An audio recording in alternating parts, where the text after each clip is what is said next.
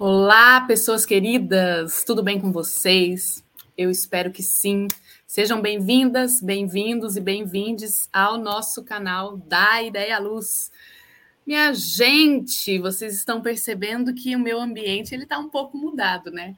Pois sim, não estou no meu ambiente comum, não estou na minha casa, estou por aí, neste mundo afora. E, gente, para quem está chegando agora e para quem já sabe, vale a pena escutar mais uma vez que esse é o maior canal de diálogo das áreas técnicas e criação artística das artes cênicas do Brasil, com conteúdos de qualidade semanalmente para vocês. Olha que chique que esse canal está. Olha só, minha gente. E convidamos vocês para entrar nas nossas playlists e assistirem os mais de eu acho que a gente já está com mais, mais de 190 programas aí. Mais Quase de 190. 200. Yeah! Chegando, chegando nesses mais de dois anos de existência, dois anos e seis meses aí de existência, a gente está chegando a quase 200 programas diferentes, com conteúdos diferentes para vocês. Olha isso, gente. Muito massa, né? Tem muita coisa boa totalmente disponível para você. Então, entra aí nas playlists, dá uma olhada e começa a dar play. Vai devagar, vai no seu tempo, vai conhecendo o que, que tem, o que te interessa. Muita coisa boa. Meu nome é Camila Thiago, sou iluminadora cênica, sou de Uberlândia, mas agora eu estou em Niterói, Rio de Janeiro. E é um prazer imenso estar com vocês aqui mais uma vez, mais um dia. E é, lógico, do lado desse queridíssimo Marcelo Augusto. Muito boa noite, meu querido. Boa noite, Camila Thiago. Bom dia, boa tarde, boa noite. Você que está também aqui conosco no Da Ideia Luz. Sejam todos e todas e todos muito bem-vindas. Para a gente é um prazer imenso estar aqui com vocês. Hoje, no nosso programa Criação, para quem não conhece o programa Criação, a gente sempre chama um convidado ou uma convidada para falar sobre um processo de criação dentro das áreas técnicas teatrais. para quem estava acostumado a gente falar só sobre iluminação, esse ano a gente ampliou os horizontes, a gente deu um curto-circuito nos bastidores e a gente agregou mais áreas do conhecimento. E é nesse sentido que hoje a gente vai conversar com Danilo a guiar sobre o seu processo de criação para composição de, da trilha sonora para a série Ilhas de Ferro, o documentário, o documentário Aliados, Arranjos das Olimpíadas de Tóquio e para o jogo Lunar Axie. Vai ser um bate-papo maravilhoso, então fique com a gente até o fim, que vocês não vão se arrepender. Sim, sim, sim.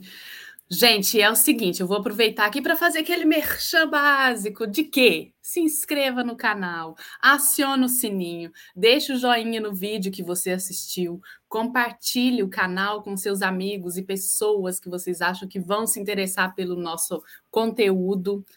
E se você quiser saber mais sobre a nossa programação, o que acontece dentro do canal, é só seguir a gente nas redes sociais. A gente está no Instagram no Facebook e temos um grupo no Telegram. E por lá a gente sempre conta o que, que vai acontecer.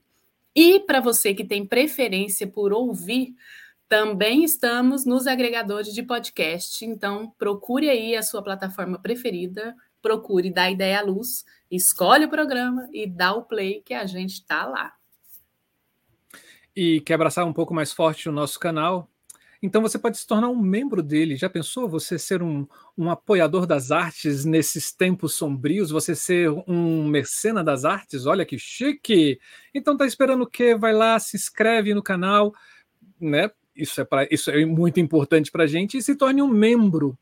O membro ele vai contribuir com a gente com uma quantia mensal e é uma quantia muito pequenininha, muito mais simbólica para a gente conseguir fazer as nossas divulgações dentro do, das nossas redes sociais e atingir cada vez mais um número de pessoas. É, você também pode apoiar de uma outra forma. Você pode utilizar o Superchat, que é esse cifrãozinho do lado desse chat ao vivo. Mas se você estiver assistindo no gravado, tem um coraçãozinho com um cifrãozinho dentro, escrito Valeu. Então, se para você esse vídeo ou esse canal faz toda a diferença, ou se você gosta muito dele, você pode contribuir com o que você quiser, tá lá, põe uma quantia e esse dinheiro vem todo para o nosso canal da Ideia à Luz.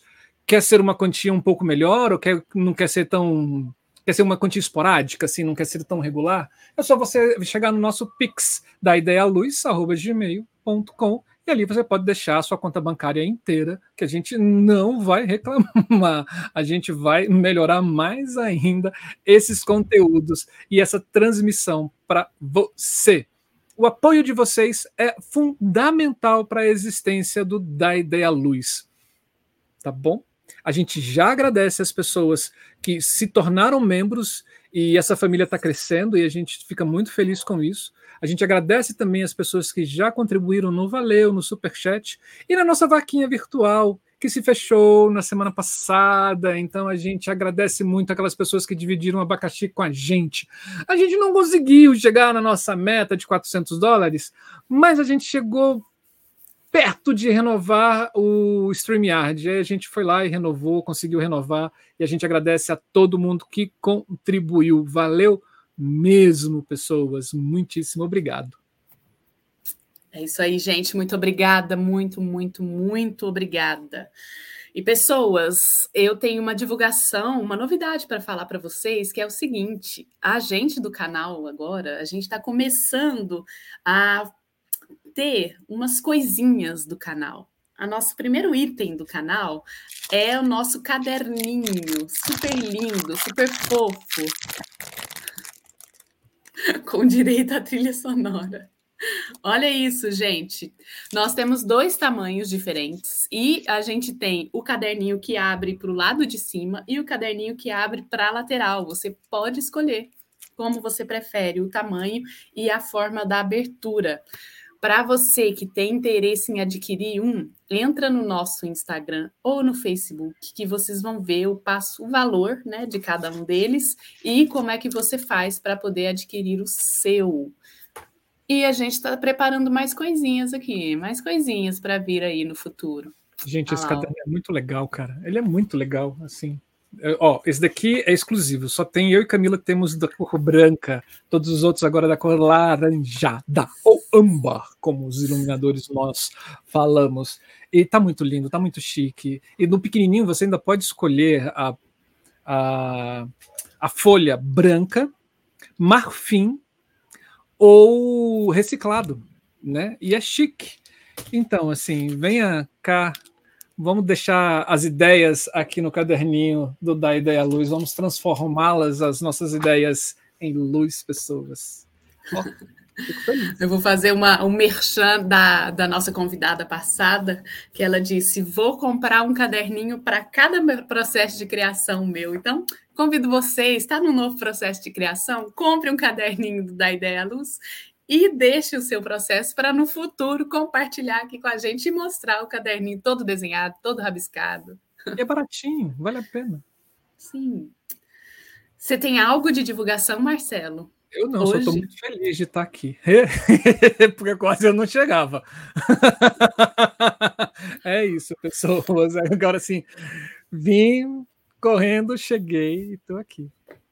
Muito então, bom. minha gente, chegou a hora mais esperada. Hoje a gente vai conversar com Danilo Aguiar, que é compositor de trilhas sonoras, é bacharel em música e mestre em composição musical pela UFO, sob orientação do Dr. Daniel Luiz Barreiro. Foi compositor assistente e arranjador na TV Globo, onde trabalhou em projetos como a série de TV Ilha de Ferro, o documentário Aliados, do G1, e Olimpíadas de Tóquio 2020 e 2021. Atua como compositor e arranjador de games no estúdio OPS Game Studio. Em 2019, ganhou o prêmio de melhor trilha sonora no concurso. Eu perguntei.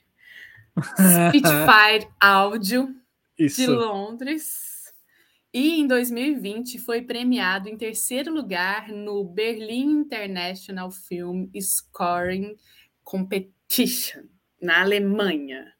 Então, Gente. Danilo, meu querido, chega para cá. Muito bem-vindo. Boa noite, tudo bem com você? Boa noite, Camila. Boa noite, Marcelo. Boa noite a todos que estão vendo, escutando aí o programa. É uma, uma alegria queria agradecer muito o convite de vocês aí. Fiquei honrado aqui poder conversar com essas feras, bicho. a gente fica honrado, cara. Nossa, a gente não podia começar melhor com, nossa, com os nossos convidados de sonoplastia, né? Assim, com essas pessoas que utilizam da música para criar poesia sonora para as nossas criações, para as nossas artes. Muito obrigado por você ter aceitado o nosso convite. E você percebeu, Camila, assim, que ele é do som mesmo. O som dele tá redondo. É, isso, isso eu ia perguntar. Até perguntei para Camila, falei, nossa, será que meu áudio tá bom, né? Eu não posso dar uma de Casa de Ferreira e pau. Tá sedoso o som dele. Sedoso. Em comparação, ó, só a luz tá maravilhosa. A minha tá toda cagada. Cada um na sua. Vamos lá. Muito bom. Seja bem-vindo, Danilo. Obrigado. Conta pra gente, cara, como é que é essa questão, assim, é, de a gente, assim, é uma das coisas que eu estava pensando, né, assim, uh, nessa semana, quando a gente assim, puta, a gente vai conversar com o sonoplasta, né? É, um, é uma figura que dentro da área do teatro a gente pouco tem contato, né? Porque vocês se escondem em cavernas, né? e são, são cavernas, assim, à prova de som. e quando a gente conhece um ou outro, assim, a gente fica tão é, abrilhantado pelo que eles apresentam que a gente pouco conversa sobre essa questão. É, e aí eu fiquei pensando assim, poxa, eu tô aqui, eu Camila, a gente consegue transformar o que a gente vê, né, é, em poesia. A gente transforma a luz em poesia. Né? E como é que é essa história de transformar som em narrativa, em poesia? Como é que é isso para gente? Conta para gente. Bom, primeiramente, já falando um pouquinho disso, você falou que a gente esconde em caverna. eu acho, eu acho uma coisa até engraçada, né? É, é algo que assim, os músicos, né? Quem, o sonoplasta, o pessoal de sound design, realmente às vezes não vê o teatro, né? É, é, como uma opção, assim, né? Foca às vezes muito em filme, agora em jogos, assim, né? E, e na UFA eu tive né, a sorte de dela ser colada com teatro, né? Aí uhum. às vezes surgia alguém lá, ah, né, tá precisando de um som, não sei o que. que. Aí dei a sorte uhum. de estar no, na hora certa, no lugar certo, assim. Mas é realmente uma coisa é engraçada, assim. Não sei como que isso não é maior, não tem uma, um maior incentivo, sabe? Que é uma coisa super legal, assim. É, agora, putz, como é trabalhar com som, assim, tanto na imagem, no teatro, em games, é, é cada, cada, cada é, situação é um, pelo menos para mim, eu trabalho, são processos diferentes, né? Uhum. O filme é um, é, um, é um processo diferente porque ele é uma mídia é, única, né? Para o game, por mais que a gente assim, o filme, o game e o teatro, por mais que tenham é, vários pontos em comum, tem é, jeitos de compor música ou fazer sons, efeitos sonoros para cada um. Então, são processos diferentes. É, por exemplo, o filme é uma narrativa é, que tem uma linha que vai do ponto A ao ponto B, assim, né? Já o teatro e o game é algo dinâmico, né? Você não, é uma coisa meio solta, assim. Então você tem que pensar é, o, a música e os sons de uma forma diferente na hora de compor. Não sei se eu falei, hoje dá para aprofundar mais. E, e, tá bom, então vamos lá. vamos lá. E uma coisa que eu fiquei pensando aqui, Danilo, foi que você falou aí pelo menos é, três nomes diferentes para a profissão. A gente também é... na área de iluminação, a gente tem, né? O light designer, iluminador cênico, é, desenho, sei lá, proje projetista de iluminação. É, como que você se intitula e se existe diferença nessas, nesses nomes, né, de, da profissão? É, não, não, tem, tem diferença, assim. Eu, eu me intitulo, assim, compositor, compositor no geral, assim, às vezes compositor especificamente de trilha sonora, é, para qualquer mídia. Tem gente que especifica ainda mais compositor de trilha sonora para games, sabe? O cara só hum. trabalha com aquilo. mas eu, eu intitulo compositor e sound designer. Sound designer seria o compositor, sim, o compositor é mais focado em música, né? Especificamente em fazer música, em fazer música original para trabalhos de filme, games ou teatro, eu ou teatro. E o sound, sound designer ele foca mais no, né, próprio criação de sons, né, para aquela para aquele projeto. E tem gente que é os dois, assim, em videogame acontece muito é, somente das pessoas que trabalham com jogos indie, assim, né, que é um, são é, times mais enxutos, geralmente o compositor faz o papel do sound designer também, né, porque são, apesar de um ser focado em música, outro especificamente em criar efeitos sonoros, é, são, a gente trabalha com ferramentas é, é, comuns, assim, né. Obviamente a linguagem é um pouco diferente, mas é possível trabalhar com os dois. Mas são duas coisas diferentes que dá para trabalhar um, um ou um ou em outro ou nos dois juntos também. É bem possível. Entendi. Muito legal. Mas uh, o processo de aprendizado ou de dinâmica de trabalho, ele difere muito de um para o outro? Então, aí entra muito naquilo que eu estava falando. É, tem muita gente que especifica em cada área, sabe? É, por exemplo, em, em, games, cara, o cara que trabalha, o sound designer de games, ele tem muita ferramenta específica, sabe?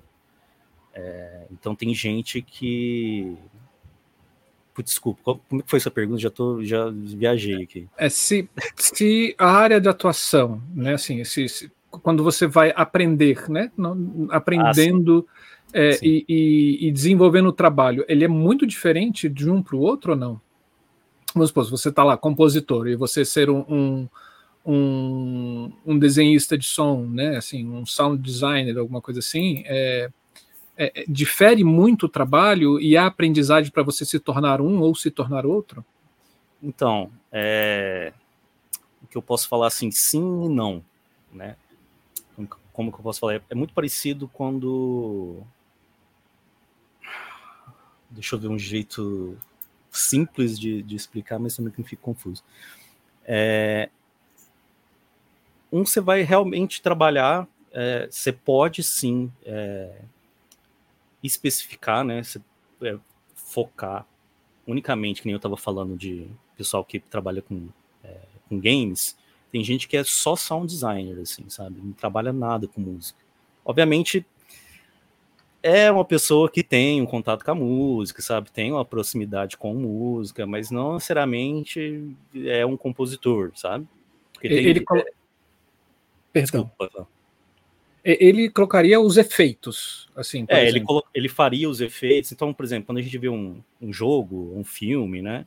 Uhum. É, todos aqueles efeitos sonoros que a gente ouve, tem um cara que, que fa... É, aí entra também um negócio sonoplasta ainda, né? Que é outra coisa também, se a gente for pensar. Que também dá para também dá para ser o sonoplasta pode ser sound, sound design, assim, não tem um negócio assim, ah, eu sou sonoplasta e unicamente isso. Né? Ainda mais no Brasil que a gente tem que fazer 155 funções. Mas uh, existe, por exemplo, em grandes é, projetos, assim, se a gente for pensar em filmes grandes, tem um cara que é só sonoplasta. Sonoplasta é aquele cara que, por exemplo, é, tem o som do cavalo, né? Então uhum. o cara vai lá e faz aquele. Ele, ele emula aquele som do cavalo. Não sei se já viram. É, tem uma salinha assim que às vezes tem cheia de uhum. objetos, que aí o cara faz o som do trovão, faz o som uhum. do cavalo. Existia isso muito na época da. Quando começou aquelas animações do Walt Disney. Tem muitos vídeos na internet, no YouTube, que a gente pode é, achar, assim, né? O cara vai lá e. E, nas cria, rádios né? novelas também, né? É, novela também. É, na Globo, eu lembro de uma vez quando eu quando fui lá no Projac, foi a primeira vez que eu vi um, um estúdio assim de sonoplastia, sabe? Aí dentro do estúdio tinha um, tinha um buraco assim cheio de cara, tinha grama, tinha vários tipos de, de solo, sabe, areia e tal. É, e sim, o sonoplasta pode estar dentro do sound design, sabe? É, no game, quando a gente fala sound design, o cara pode fazer sonoplastia, ele faz o, a criação de um efeito, é, sei lá, através de, um, de sons eletrônicos, ele cria, sei lá, vamos supor assim, é, se a gente pegar aqui o filme Transformers, que é um som totalmente processado, né? Às vezes tem todo aquele movimento, né? O cara grava vários sons, é, manipula esses sons, coloca efeito. Então ele, ele desenha o som, tá? o próprio nome, desenha o som. Uhum. Também pode gravar. Então, assim, dependendo do projeto, você pode ser só sonoplasta, você pode ser só sound design, você pode ser só compositor. Dependendo do projeto, você pode ser tudo, se você tiver uma ideia de, de tudo, sabe? E são é, e é próximo. É próximo. Uhum. Você pode é, é, focar em um, né? Ou você pode ter uma noção de todos e trabalhar com todos. O que é geralmente mais comum, assim, em, em, pelo menos que eu vejo, assim, da minha, da minha experiência, com o pessoal que trabalha com videogame uhum. em projetos menores, em jogos indie, assim, né? O, o que também não, não é, não tem problema também sendo um jogo menor, assim, ter um cara só para música e outro cara só para os efeitos sonoros, só para sound design. Uhum. Ou às vezes, vamos supor que é, você vai fazer um jogo de, sei lá, um FPS que tem som de arma e aí você precisa gravar os tiros das armas. Aí você contrata um cara só para gravar o, o, som, sabe? Aí tem o aí tem um outro cara que vai e manipula aquele som, ele processa aquele som. Então tem como a gente, né, destrinchar essas profissões ou tem como a gente também ser meio que uhum. tudo, assim, sabe? Não tem Sim. muito. Ah, você pode ser isso ou aquilo, não tem muita regra. Vai muito do projeto e suas características como aquele profissional. É, acho que. Deixa eu ver se eu entendi, assim. É, é como se.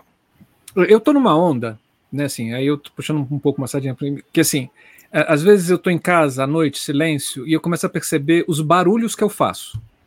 De, assim, vou abrir geladeira, o barulho que faz abrir a geladeira, de pegar o que está lá dentro e fazer o clac, clac, de botar em cima da mesa, ploc, né? E de andar, plec, plec, plec, plec, plec. Uh, pego, puxa a gaveta, pego a colher, não sei das quantas. E aí eu, eu, eu percebo assim, gente, isso daqui é música, olha só, dá para até brincar com isso, né? Assim, de. É, essa pessoa que desenvolve essa sonoplastia, essa, esses efeitos sonoros, é, é, ele que vai tirar o mudo do som do, do, do, do vídeo ou do projeto e começar a naturalizar esses sons para esses ambientes que a gente tem no nosso dia a dia. Seria mais ou menos isso, né? É, até tô vendo aqui, até me corrigindo aqui, eu tô vendo a sonoplastia. Tô vendo aqui a, o, o conceito aqui, né? Ó, sonoplastia é a comunicação pelo som, abrangendo todas as formas sonoras, música, efeitos sonoros e falas, e recorrendo à manipulação de registros de som. A sonoplastia estabelece uma linguagem através de signos e significados que se dividem em ruídos naturais e ruídos de efeito. É, pode ser englobar tudo isso, sabe? Uhum. É, é, que na, na prática, assim, a gente geralmente fala, ah, o cara é sound design. E, uhum Cara, e, e, e para mim, sabe, sabe que é isso que você falou, assim, é meio, é, até meio complicado, porque a gente, eu venho de uma área, assim, que a gente pensa um som como uma forma de arte. Então, tecnicamente, às vezes no mercado, os caras dividem, ah, isso aqui é sound design, mas, por exemplo, eu que estudei música eletroacústica, assim, a gente entende, a gente pode entender é, o som como uma música, ou é, me fala assim, aglomerado e, e, e, aglomerado de sons e como você é, organiza esses sons como uma música e não necessariamente as pessoas quando a gente fala em música a gente pensa né ah, é, são é, harmonia melodia ritmo. Uhum. e na música outra coisa a gente meio que desconstrói isso um pouco. Aí quando você fala ah, eu gosto de ouvir os sons do grilo sei que eu penso assim cara isso para mim é música também então, eu, às vezes, eu penso como um compositor. Uhum. É, então, eu acho que às vezes o que difere, talvez, é como você vai é, inserir essa ideia sua em qual tipo de linguagem. Se vai ser numa, uma, sei lá, música eletroacústica, se vai ser para um, uma coisa técnica para um filme, se vai ser para uma peça de teatro, sabe? Aí acho que depende muito da linguagem, como que você vai colocar isso para você meio que denominar se você quiser. Né? Mas eu penso tudo como uma forma de composição, sabe? Tudo é uma composição. Você vai fazer música, seja com instrumento, você está organizando sons. Você vai fazer, gravar um som para um efeito sonoro ali e juntar outros sons, você está organizando sons, você está compondo sons. No fim, eu acho que todo mundo é meio que um compositor, assim, né? A gente uhum. pensar de uma forma mais abrangente. Uhum. Falando o Danilo. Acústica, deixa eu só fazer uma, uma, um comentáriozinho. Então, você conhece o professor Conrado, né? Ou conheceu o professor Conrado aqui da UNB? Eu não conheci é... o Conrado, mas eu já ouvi falar dele. Sim, é... um dos grandes nomes da música eletroacústica aqui no Brasil, Sim, né? É chegou o... a falecer também. Tenho, eu, eu cheguei até a tocar umas peças na faculdade de outro professor, o. Putz, fugiu o nome dele, cara, super. O. Ah, caraca. O Conrado tinha uma ele tinha uma matilha, não era nem. ele tinha uma matilha ao redor dele, né? Assim, que era muita Deixa eu ver gente. se eu lembro. Jorge Antunes. Jorge também. Antunes, que também é um compositor é, aqui de Brasília. Sim, mas o Conrado, o Conrado, Conrado Silva, né? Uhum. Você é um, é uma, é um, eu falo um, um diamante da música acústica brasileira. Assim Sim. o Jorge também, mas sim, sim, eu cheguei, a, eu não cheguei a conhecer ele. Nem o Jorge também, Jorge Antunes. Mas é, Jorge Antunes já vi pés, já estudei, já toquei é. música, já eu, eu, eu, o Jorge Antunes eu nunca trabalhei com ele, não, mas com o Conrado eu já trabalhei. E é ah, muito ah, legal. legal. É muito legal. Ele foi assim em 2014, 15? Foi, por aí, na metade do, da década passada, assim. Uhum. E é uma figura bem bacana, assim, quando, ele, quando a gente entrava num processo de criação e mesas uhum. de debates, assim, ele pensando a, a, o som, você fala assim, amigo, cadê o dó? É. Cadê o dó? A música eletroacústica. E ele te ensinava que o dó é. Esquece. O dó é um som, é, enfim. Né? Ah, eu conheci a, a, Acho que eu lembro da Camila, assim, nessa época que eu tava já meio que introduzido assim, na música eletroacústica. A música eletroacústica, ela. Assim, é uma linguagem completamente diferente de trilha sonora, que eu trabalho hoje, mas ela é um exemplo perfeito assim de do, do, das ferramentas que a gente utiliza para compor música eletroacústica e, e apesar de ser uma linguagem diferente, ela, ela assim, ela flerta muito com trilha, sabe? Uhum. Então é porque a gente, na, na música dragão, a gente trabalha muito com a experimentação dos sons, né? Esse negócio de esculpir os sons, organizar uhum. os sons mesmo. E na, às vezes na trilha sonora você trabalha com, com umas músicas bem, né? Bem parecidas, assim, não necessariamente é um é, organizar sons é, de instrumentos tradicionais, assim, né? uma orquestra e tal. Às vezes você grava um som, sei lá, de uma lata, sabe? E processa ele e tudo mais, e aquele negócio vai para uma cena. E aí. Aí entra de novo, né? Aquela pergunta, né? Será que isso aqui é um efeito sonoro? Isso aqui é uma música? Sabe? Vai uhum. depender de onde ela vai entrar e de como que. Sim. Sabe? Como que a linguagem ali vai. Vai identificar ela, sabe? Bom, Camila, mas é, desculpa, porque senão a gente ia mudar de assunto e eu não ia conseguir encaixar o Conrado na conversa de novo. Mas vai lá, perdão. Sem problemas. Não, eu já ia entrar, né? Porque quando eu convidei o Danilo para vir participar do programa, aí eu falei para ele: ah, escolhe um trabalho ou pode ser mais de um. E daí você veio com quatro trabalhos. Aí eu queria saber primeiro é como que foi o convite para participar desses trabalhos que você elencou aqui, que é a série Ilha de Ferro, o documentário Aliados, Arranjo das Olimpíadas de Tóquio e para o jogo Lunar Axé. É, então, tudo meio que começa meio que num loop assim, né? Eu em 2000 e quando eu terminei o mestrado, mais ou menos dois, quando eu estava no fim do mestrado ali, em 2015 a 2016, eu comecei a fazer um curso em São Paulo é, de um amigo meu que é um compositor de, de trilha sonora, assim, muito bem conhecido no Brasil, é, ele chama Thiago Adamo. Ele tem uma, uma, um curso de, de música e áudio para game chamado Game Audio Academy. E na época, assim, era o único lugar que eu vi que tinha como você ter acesso a saber como que você fazia áudio e música para jogos. E ali eu comecei fazendo aquele curso, conheci a, uma galera ali dentro, né? Fui. É, comecei a, a, a, destacar alguns, alguns projetos, aí começaram a me chamar para fazer alguns trabalhos.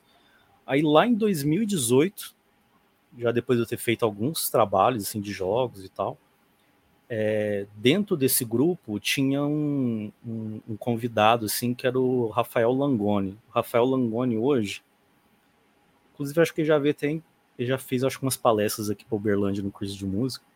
O Rafael ele é, hoje ele é compositor na Globo. É, eu, eu, acho que ele não é o único assim, acho que tem tem alguns compositores na Globo, vários até. Mas inclusive acho que se eu não me engano, eu acho que é ele o, o responsável por assinar a trilha do Pantanal que tá, que tá rolando. Hum, ele é, putz, Rafael é um compositor magnífico, assim, gente fina pra caramba. E, e aí surgiu, ele tava precisando de assistente, compositor assistente, para começar a fazer o Ilha de Ferro. Ilha de Ferro é uma série que passa na Globoplay. Acho que agora ela tá passando na Globo também, é canal aberto, mas eu acho eu não sei os horários. Uhum. É, e aí eu tava precisando, eu fiz um teste, assim, sabe? Mandou uma cena. Ó, faz aí, não. Bem assim, sabe? Oh, tem essa cena aí, faz aí, cara. Sabe? Pra entregar no outro dia. E, bem Rede Globo, né? É, bem, é tudo assim, oh, faz esse negócio para aqui duas horas. Nossa. E aí ele fiz mix teste, eu fiz, ele curtiu, assim, falou, não, beleza, vamos, vamos fazer. É, mas junto comigo tinha mais outros. Tinha um outro amigo meu que era também desse grupo de games que fez esse teste. A gente ficou os dois de assistente. E a gente começou a fazer a série. Então tinha muito. Por exemplo, chegava um episódio pra gente.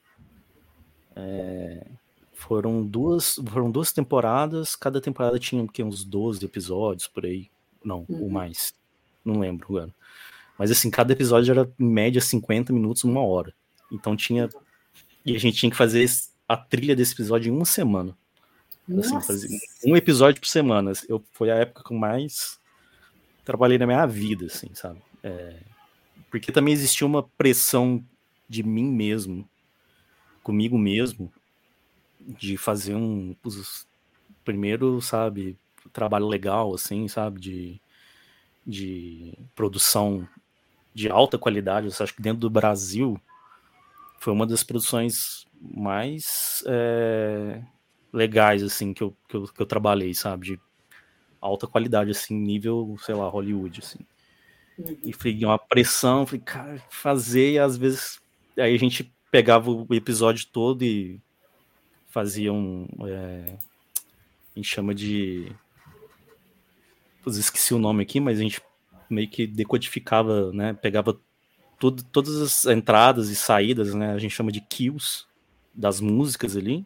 Aí entra a música hum. que agora, aí e tinha várias já e o pessoal já mandava nesse caso o pessoal da Globo, os editores já mandavam com referência musical, que a gente chama de temp track, que é uma trilha temporária ali só para servir de referência, sabe? Uhum. É, e a gente ouvia, falou, não, tem que fazer uma. Aí o Rafael compunha sei lá, para fazer uma melodia mais ou menos ali, e a gente meio que orquestrava tudo, sabe? Então deixava mais parecido com o que precisava para a cena. Então eu fiz isso, sei lá, é, fiquei, sei lá, uns quatro meses ou mais fazendo, fazendo isso. E aí terminou, foi muito bom, assim, o pessoal curtiu pra caramba é, a produção lá. Rafael também gostou muito de trabalhar comigo, gostei de trabalhar com ele. É, e aí passou um tempo, surgiu a temporada 2, segunda temporada, eu fiz a, a, segunda temporada com ele, de novo. Uhum. E aí não teve mais, eles cancelaram. Ficou só até a segunda temporada. Mas, Mas isso aí... você em casa, você não, você não ia isso lá para... tudo em casa. Tudo em casa, assim, era legal que o Rafael tava no Rio, eu tava em Uberlândia, e tinha esse outro amigo meu, o Arthur, que estava em Curitiba. Nossa. Então todo mundo, então ele mandava as coisas pra gente, tipo, o pessoal do Rio mandava as imagens, a gente baixava, fazia e mandava, era tudo, foi a época do ápice da do, como é que fala da é, home office, assim. Uhum. O ápice não, porque o ápice foi da pandemia, né? Mas é, já tava, eu já fazia home office nervoso bem antes da. ah, adorei. E, home office. E aí depois. é, não, assim, eu acho pra gente, assim, é, é legal. E tinha, tinha umas coisas muito legais, assim. Esse negócio da, de, de fazer tudo em casa, né? Ou você poder trabalhar com outras pessoas em outros lugares, dava a possibilidade de a gente, sei lá, às vezes mandava para gravar uma orquestra lá na Rússia.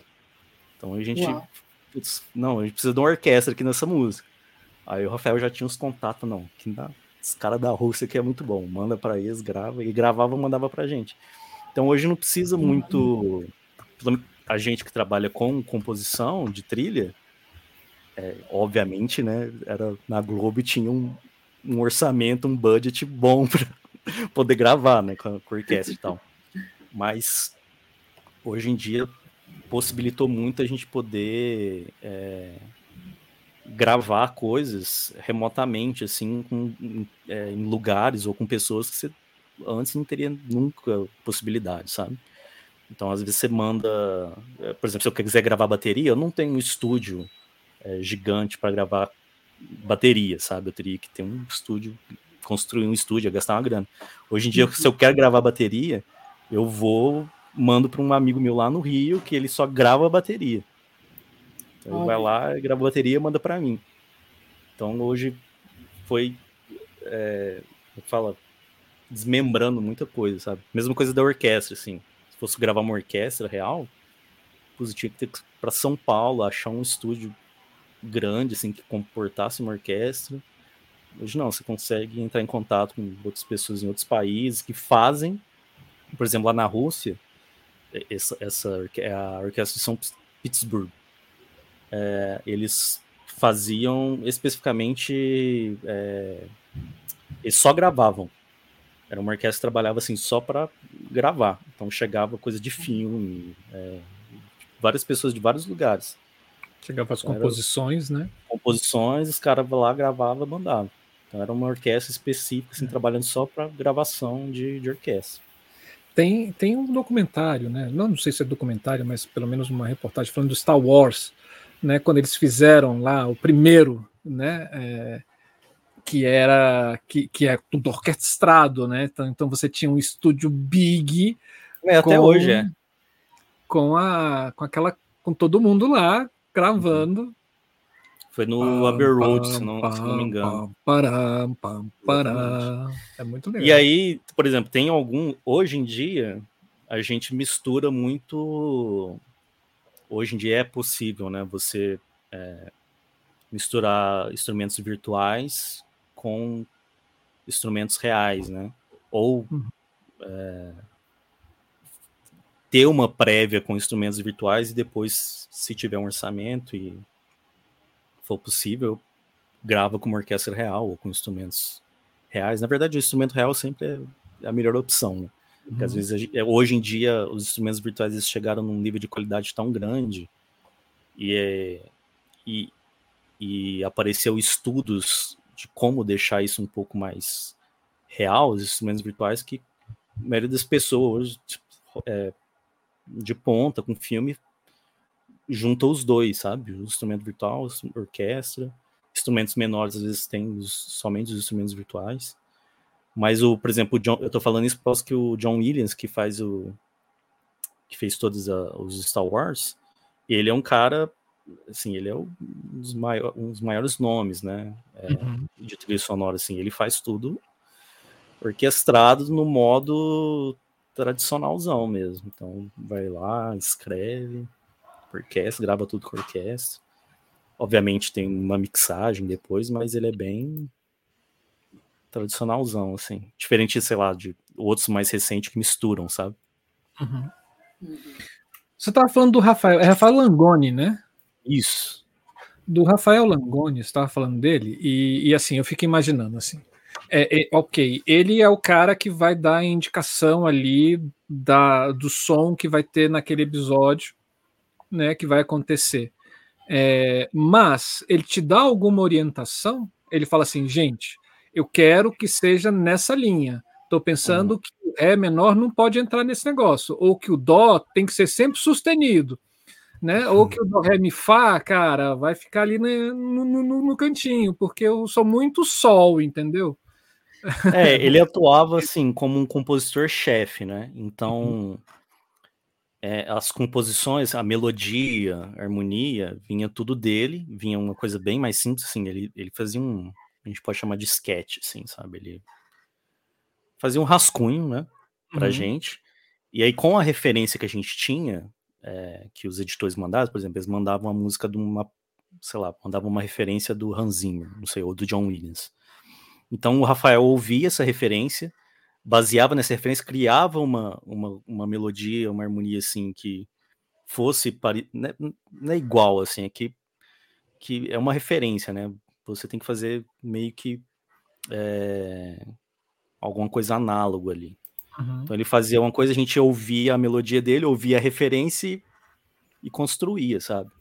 A partir daí. Então a uhum. gente pegava a referência, o que ele compunha e somava esses dois e criava o arranjo. Aí voltava para ele, ele revisava, né? Não, beleza, tá legal, ou não, aqui você tem que fazer assim, assim, assado. Então é meio que era um, um, um chefe, assim, que que passava a composição, às vezes dava um rascunho para a gente, a gente via o rascunho dele, a referência, criava o arranjo, voltava para ele e a gente ia, né, se precisava de revisão, a gente voltava, em alguma coisa. Às vezes ele mesmo, e muitas das vezes, né, ele não era só o compositor que demandava, né, fazia isso e, e controlava, ele também era uma, um dos compositores que arranjava, né, que era eu, ele e o Arthur, basicamente, assim, que fazia os arranjos. Teve o Dudu também, o Dudu Viana, que fez vários arranjos. Teve o Pedro, o Pedro. Geralmente numa série assim tem muita gente trabalhando, sabe? O pessoal que trabalha com. É, com, com, produção de, de, de, audiovisual, assim, tem meio que essa mente, assim, que é um, é um cara só que faz tudo. Eu não sei uhum. como é que é para vocês, por exemplo, pra, pra iluminação, coisa assim, tem um assistente, ou ou um time. Então, geralmente, hoje em dia, em série, em filme, tem um cara que assina lá, mas tem um time todo por trás. Não tem como o cara gravar, fazer um episódio de 50 minutos por semana, sabe? Numa uhum. alta qualidade. Então, precisa de um time. Então, a gente era esse time que fazia, né? Tinha o, é, eu falei do Pedro, o Pedro também é um dos compositores da Globo. É, foi um, né? Eu acho que não tá mais na, na Globo agora, mas ele era um dos compositores que estava trabalhando e ele ficava na parte só de fazer arranjo mais de banda. Então, às vezes rolava um rock lá, aí, pus, não, vai pro Pedro. Aí o Pedro fazia o rock, né? Porque ele tinha um estúdio maior, tinha bateria, guitarra, então ele fazia lá o, o, essa, essa composição. Eu falo do Pedro porque o Pedro foi, é, foi ele que eu fui fazer outros projetos. Aí eu fui fazer o, o documentário do Aliados, fui fazer as Olimpíadas. Porque o Pedro, dentro da Globo, ele era a pessoa que ficava mais nessa área de esportes e de notícias. Então, sei lá, é, Globo Esporte tinha, precisava de alguma coisa, ele fazia a música, ou é, Globo News precisa de alguma coisa para alguma matéria, Jornal Nacional, aí ia, mandava para o Pedro, sabe? Uhum. Só para fazer essa ligação, porque aí esses outros trabalhos que vêm para frente depois do Ilha de Ferro, foi com o Pedro que eu conheci no Ilha de Ferro também, que era um dos uhum. compositores que me chamou. E foi meio que ligando, sabe, um com o outro, e foi indo. Ótimo. E uma coisa que eu fiquei curiosa é porque na área da iluminação, quando a gente pensa né, nesse processo de composição, geralmente a gente tem coisas que são definidoras do, do, do, como vai ser o nosso processo, o espaço, a quantidade de equipamentos disponíveis, qual é a mesa que controla a luz, né?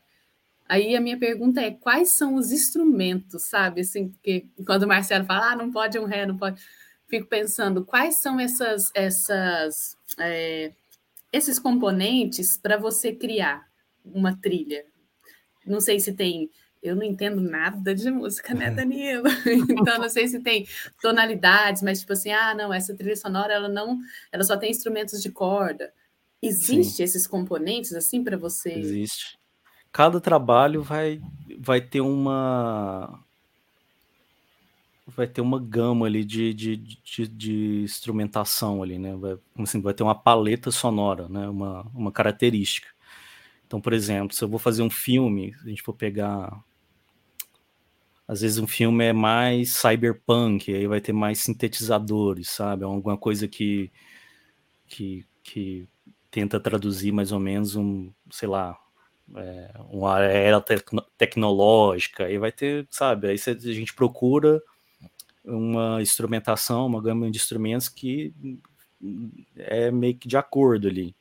Uhum. É, aí existe um outro projeto que é uma coisa mais suave, que é só cordas, que é só uma orquestra, o outro é só violão. Então cada projeto vai pedir alguma coisa diferente.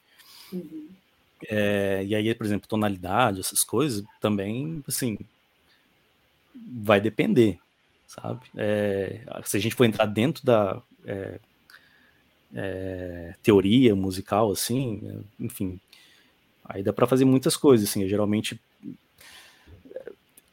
tem, tem, tem, umas, tem umas relações que, que o pessoal faz, assim, por exemplo, de, eu, eu não sei se na, eu sei que na artes visuais tem um, alguma coisa relacionada com isso, agora não sei se no teatro tem, é, que é a questão dos modos gregos, que na música, assim, são escalas com características específicas, assim.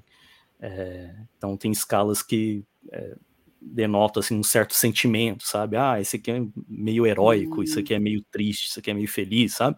Sim. E na trilha sonora o pessoal usa é uma das ferramentas, entendeu? Para poder traduzir certo tipo de, de cena. É, não, essa cena aqui é mais triste, então geralmente tem uma ideia ali de, de, de de como compor aquilo lá, ah, não, vamos fazer isso aqui num modo menor, sabe? Ah, lá menor, não sei se vocês já. É um modo uhum. um pouco mais. Os acordes que você usa, o jeito, o andamento, né? É, entra tudo numa questão de teoria musical ali, no jeito de você compor, tem tudo essa, essa ideia, assim, né? Uhum. É uma coisa mais heróica, né? É, antigamente, os, os cinemas, os cinemas mudos, tinha, tinha um, se eu não me engano, o, o meu Deus, o como é que chama? Deixa eu, tô com o computador ligado aqui. É... Ernesto Nazaré. Ernesto Nazaré era um pianista, assim, que é muito conhecido, ele fez aquela música Odeon, enfim, se a gente for pesquisar, é um, cara, é um dos, um dos compositores brasileiros mais fodas que a gente teve. Ele, se eu não me engano, ele era pianista desses cinemas mudo, e tinha um, um, geralmente os cinemas tinham um caderno assim que tinha sugestões de músicas para certos tipos de cena, como não tinha som no filme. Hum. Então essa cena é meio é alegre. Aí eu tocava uma sugestão, sabe? De música mais agitada, divertida. Nossa, essa cena aqui é meio triste. Então tinha uma música mais tristinha, assim, sabe? Geralmente nesses tons menores, quando é alegre é tom maior e aí tem os modos, né? Esses modos gregos que são escalas com sons específicos que emitem esse certo tipo de sensação específica, sabe? Isso aqui, sei lá, é, é modo é, mixolídio, por exemplo, o modo mixolídio que tem a sétima menor, se a gente for ver, para gente brasileiro ele é, é, muito usado na música nordestina. Esse, esse esse conjunto de notas, né, os intervalos da tônica com a sétima, se envolver é muito parecido com música nordestina.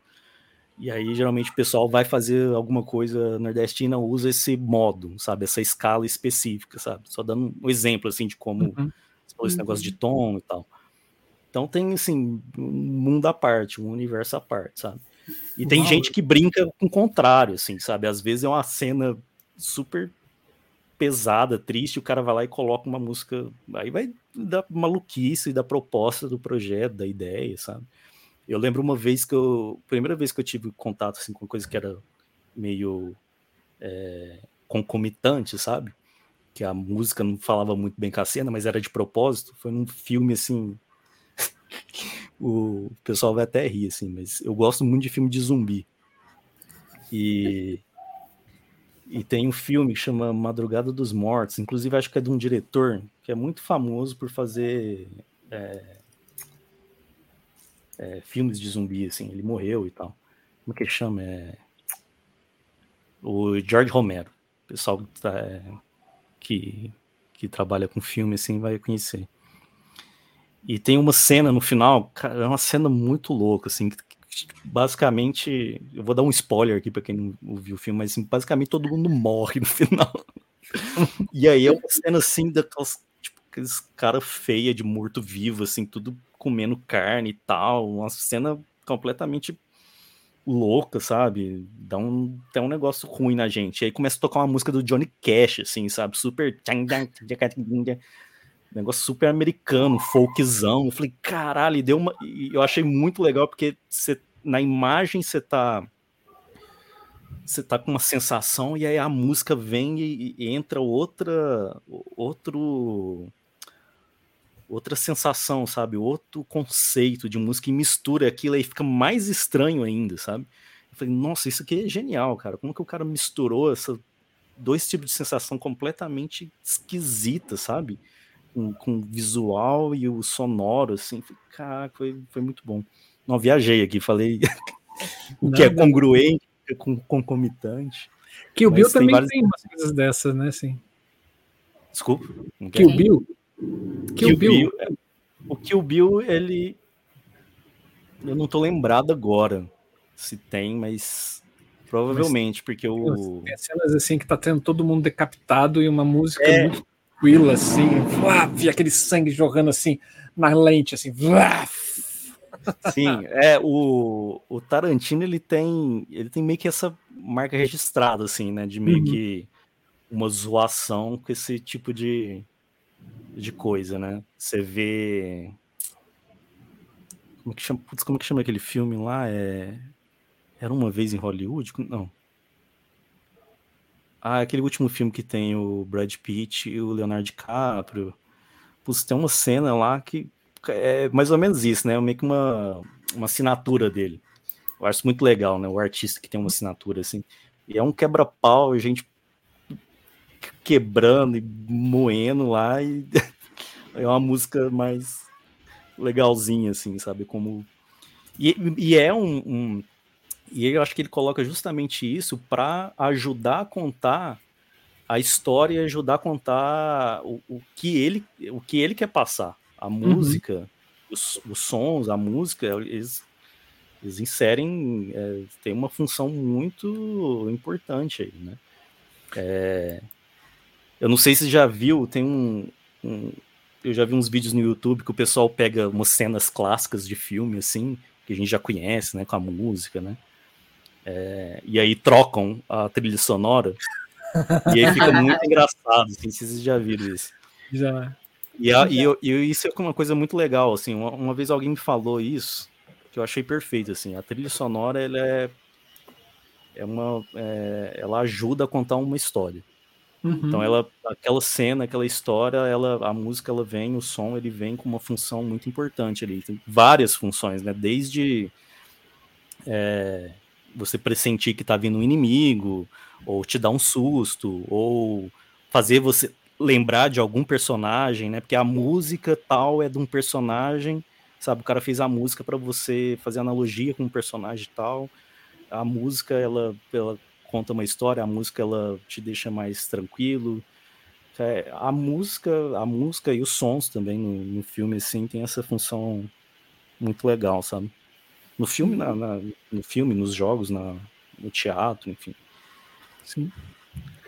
Essa coisa de deturpar também, assim, a, a, a, a música com que você está vendo, tem a clássico que é a laranja mecânica, né? Quando o cara Sim.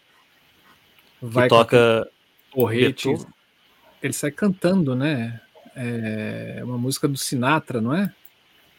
Eu acho que tem essa do Sinatra, mas também a hora que ele tá é, usando o taco de beisebol, se eu não me engano, acho que toca uma música do, do Beethoven, né? Não sei se é a, é a quinta ou é a nona sinfonia, é, acho que é. Ele sai assim. Que é um negócio super é, esbravejante, assim, né? Uma coisa super épica, né? Que você, tá... vê aquele pessoal tacando beisebol na aquela música super majestosa. E, essa coisa que você fala, né, da música contar uma história, porque naquele momento a música está contando a história interna daquele personagem, né? Assim, a glória dele, assim, é, tá, a música não quer nem saber de quem tá morrendo, né? Tá falando ali, ali dele, né? Assim, se não me engano, ele toca, ele canta é, Singing in the Rain, não? Eu não lembro, eu sinceramente não lembro. O pessoal que tá vendo, eu não sei. Eu lembro que real, realmente tem uma uma diferença, assim, sabe? Uhum. É, que pra gente, a gente. É uma diferença de, de conceito, né? Você vê uma coisa que é errada, mas tá tocando uma música que você queria que tivesse essa relação, né? Da música meio que não, a música é errada para situação errada, mas na verdade não é. E ele, na verdade, é, é justamente o que você falou. É tentando é, imprimir como aquele personagem ele tá sentindo naquele momento, sabe? Uhum. É, sabe, um cara, sei lá, um psicopata, um cara louco, assim, e, e é o que ele tá sentindo, assim, um certo tipo de prazer em fazer aquilo. Sim. E que geralmente a gente, quando, é, na maioria das pessoas, a gente não consegue ver isso, né? Então é um meio de traduzir o que a história tá querendo que você veja, um outro ponto de vista. Sim. Vamos falar dos seus outros trabalhos? Bora. É? Qual específico?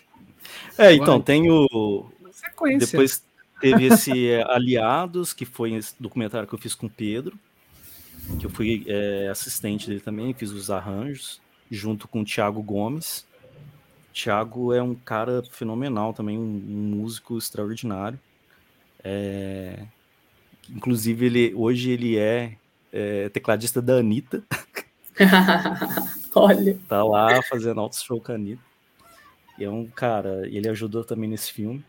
E foi um documentário é, do Gabriel Chaim. Gabriel Chaim é um, um repórter lá da, da Globo, da Globo no geral, mas acho que faz mais coisas pro Globo News. É um repórter de guerra, assim. É, e esse documentário, se eu não me engano, foi sobre a guerra na Síria ali, sobre os curdos. É... O cara foi para o meio do, do, da zona de conflito ali, sabe? Não sei como é que ele não morreu. E um, é, um, é um documentário bem é, impactante, assim. E aí a gente, eu ajudei o Pedro a fazer a, a trilha desse documentário. Foi um documentário super legal, assim, foi indicado ao Emmy. Infelizmente não chegou a ganhar, mas é um. Quem tiver curiosidade, eu acho que dá para ver isso. Não sei se tem que assinar a Globo News, o G1, mas enfim, tem esse filme, esse documentário chama Aliados, Gabriel Chain. Uhum. Depois disso, eu cheguei a fazer uma coisa ou outra com o Pedro, mas é, depois demais assim, é, foi mais uh, que teve um alcance maior das pessoas foram os arranjos, é, as músicas da, das Olimpíadas. Não das Olimpíadas, é, como é que eu posso explicar? A Globo ela precisava de músicas para a grade das Olimpíadas. Uhum. Então, como as Olimpíadas eram em Tóquio, então a gente precisava produzir músicas que tivessem a ver com, é, com esporte, com com Tóquio junto, né? Então é uma coisa meio épica junto com instrumentos tradicionais do Japão. A gente fez, sei lá, umas, hum. tem um CD, inclusive, da, dessas músicas, chama, se não me engano, chama Nozomi, Pedro Guedes. Eu fiz o arranjo de boa parte desse CD, junto também com o Thiago, Thiago Gomes. É, então a gente fez várias músicas para grade, então tem muita coisa que passou no, no jornal tal, aí tem essas músicas. Ah, e também, é, como é que eu falo assim, na grade principal é quando entra aquelas uh, propagandas de. Como que fala? É, a logo, assim, da uh, Olimpíadas Globo, Sim. a gente fez o tema, aí tinha o tema da medalha, alguém tocava, ganhava uma medalha, a gente tinha uma música só para medalha, tinha uma música só para quem ganhasse. É, uma música mais triste, perdesse a med... perdesse, sabe? Então, tinha, tinha várias músicas assim específicas, sabe? É, o CD chama Nozomi, N-O-Z-O-M-I, dá pra é, achar no Spotify. depois disso, conjuntamente, não foi é, logo depois, mas eu estava fazendo um jogo também, que é esse é, chamado Lunarex, que é um jogo de uma empresa, de uma equipe de desenvolvimento de games lá do, de São Luís do Maranhão. Hum. E eu, eu era o único que não era de São Luís. Todo mundo era de São Luís. E é um jogo sobre. É um jogo de, de puzzle. Tem uma história de mistério ali, mas é um jogo que conta com fatos históricos da região de São Luís Maranhão. É muito bacana esse jogo. É, ele foi lançado mais ou menos há uns dois meses atrás. Vai fazer uns dois meses, assim, é bem é mais recente, assim. E, e aí foi onde que eu tive que também. É, foi um outro processo.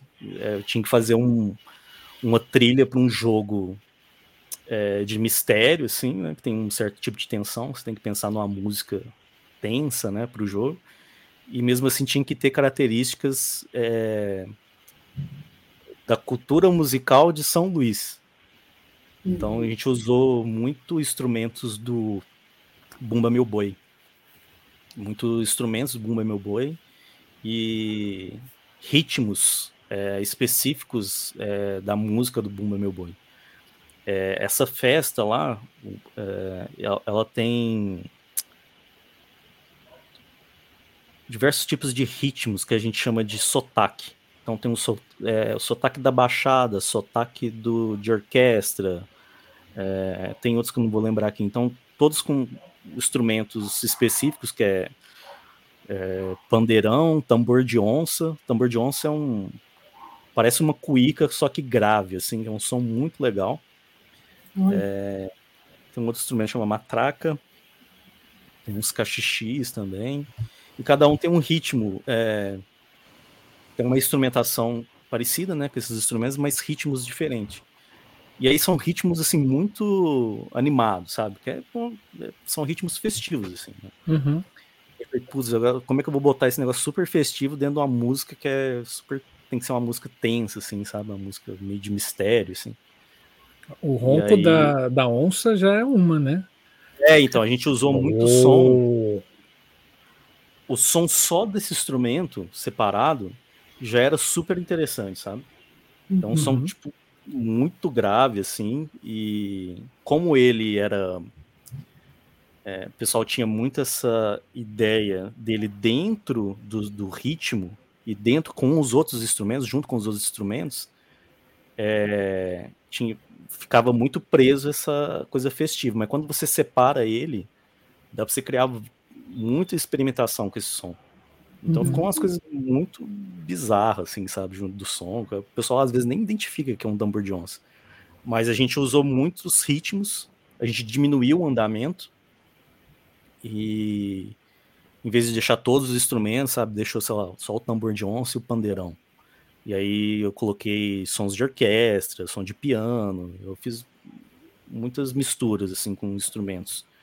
E ficou bem legal, sabe? É, modéstia à parte aqui, ficou, ficou bem legal. O pessoal gostou, assim.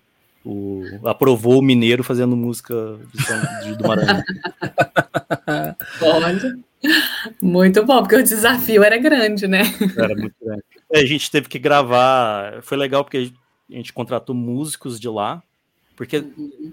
foi, foi muito louco, assim, eu perceber que, sabe, um negócio no nosso país aqui, sabe, ali, sabe, no Nordeste era tão diferente, assim, instrumentos específicos, sabe, uhum. ritmos específicos, sabe, uma cultura que pouca gente conhece, que é super legal, super interessante. E a gente, eu tive que contratar músicos de lá para gravar lá com os instrumentos específicos de lá, porque não tinha como gravar aqui. Sim. Eu não tinha acesso aos instrumentos e não sabia muito menos como é que eram os ritmos, sabe? Eles tinham que ser pessoas de lá que uhum. tocavam é, aqueles ritmos, que é muito parecido com a congada que a gente tem em Uberlândia. Uhum. Né? São coisas muito específicas dessa, da nossa região.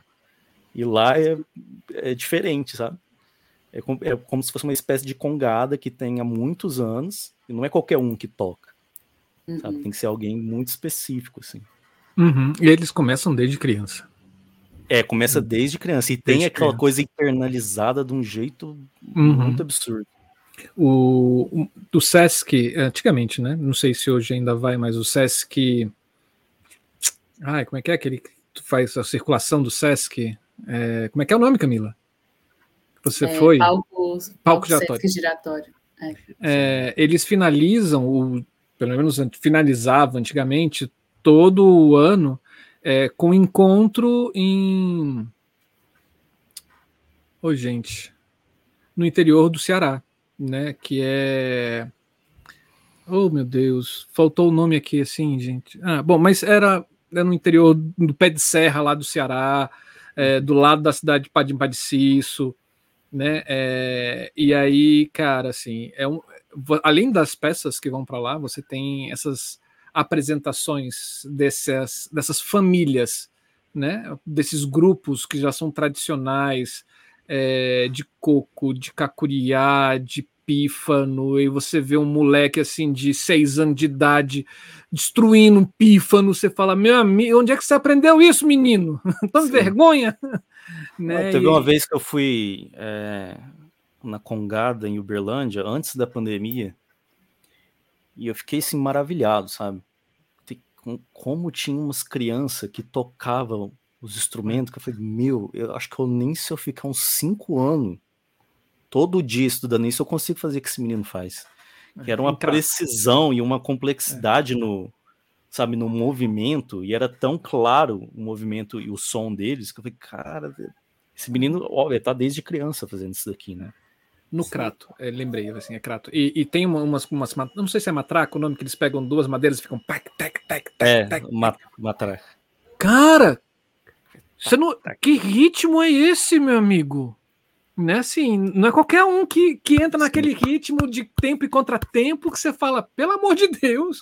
Tem, é, é, tem muito uma polirritmia ali. Sim. Eu, cara, Sim. muito interessante, sabe? É, eu tava, quando eu fui ouvir os ritmos lá, os sotaques, falei, cara, isso aqui muito, muito, muito interessante, sabe? Tem que ser estudado isso aqui. Obviamente, acho que tem uns trabalhos acadêmicos sobre, mas uhum. muito pouco. Eu lembro de ver uns vídeos de um, de um menino, um músico, que estava fazendo uma pesquisa sobre isso, mostrando os, os sotaques. Ah, esse aqui é o sotaque e tal. É assim, tá, tá. Uhum. Aí entra com outro que tem, e tinha uma porritinha. Eu falei, caraca, que para mim é complexo, mas o pessoal faz uma naturalidade assim uhum. incrível. É daí que começa. Perdão, tá, pode, pode ir, Camila. Não, para falar. Bom, é daí que começa a sua parte de é, referências, né? Assim, é, quando você tem um projeto. Você falou da Globo, a Globo é uma coisa meio massificada, né? O cara fala, eu quero essa referência, toma duas horas uhum. para você fazer e, e, e, quero o produto. Né? Mas quando é. você tem essa liberdade, é por aí que funciona também quando você vai buscar essas referências. É, é nesse sentido que você falou desse jogo, que tem essas que você busca, buscou no Maranhão, né? E, e, transformou isso numa coisa mais tensa, mas com esses instrumentos. É por aí que você permeia? É, nesse, no caso desse jogo, é, era uma coisa muito inédita, assim, né? Eu acho que acho que o pessoal nunca tinha feito essa junção, assim, sabe, sei lá. É, que nem eu fiz orquestra, instrumento de bumba meu boi, piano, sintetizador, eu fiz uma loucura, assim. Mas geralmente sempre vem desse briefing, né? O pessoal, olha, a gente quer usar os instrumentos, como que a gente pode fazer? Então a gente vai pensando em, em modos, né? É, eu acho que é, nesse caso foi específico, né? Que a gente uhum. tinha que uhum. pensar um jeito daquilo funcionar, sabe? Você pegar uns, uns ritmos super festivos e combinar ele com uma música que é, sei lá, que passe medo em você, sabe? Então isso foi um desafio. Agora, outros projetos, é, eles têm diversos níveis, né? Até chegar nesse nível da Globo que é bem, é, os caras querem isso, aquilo. Às vezes tem, é, obviamente, um certo tipo de liberdade, uhum. mas geralmente é quando esse é algo para TV, assim, né? Geralmente a gente já tem, os caras já têm uma referência do que querem. Né? É, mas desde outros projetos culturais, assim, também, é, peça de teatro que eu já fiz. É, o pessoal às vezes deixa livre ou dá um briefing, olha. A, é, é meio que assim, a história é essa, sabe? Eu gosto, é, eu queria que você pensasse numa música, aí, aí eu vou buscando referências. Quando é livre, assim, eu vou buscando referências de coisas que tem, são parecidas, uhum. e vou tentando colocar ali o que eu acho que é, que é legal, sabe? Então acho que varia muito, assim, de coisas que são um desafio, como foi esse jogo, de coisas até bem é, bem pragmáticas, sabe? Uhum. Danilo, e você, se precisar tocar algum instrumento, fazer gravação dele, você toca instrumentos também? Quais são, se sim? É, eu tenho uma, eu tenho uma limitação, assim, tenho, eu tenho os instrumentos que eu que eu acho que eu me garanto, né? tipo, se eu for gravar um violão, dependendo do que for, obviamente, né? Eu consigo gravar porque meu, meu instrumento é o violão. Eu estudei violão para uhum. isso. Então, forem coisas até médio ali de dificuldade, eu, eu arrisco, mas geralmente sempre eu, como, como compositor, eu sempre quero tirar o melhor proveito. Então eu chamo pessoas para gravar. Então, se eu tenho que uhum. gravar uma percussão, eu vou chamar um percussionista, né, que consegue fazer aquilo ali bem, fazer muito melhor do que eu, mais rápido e com qualidade.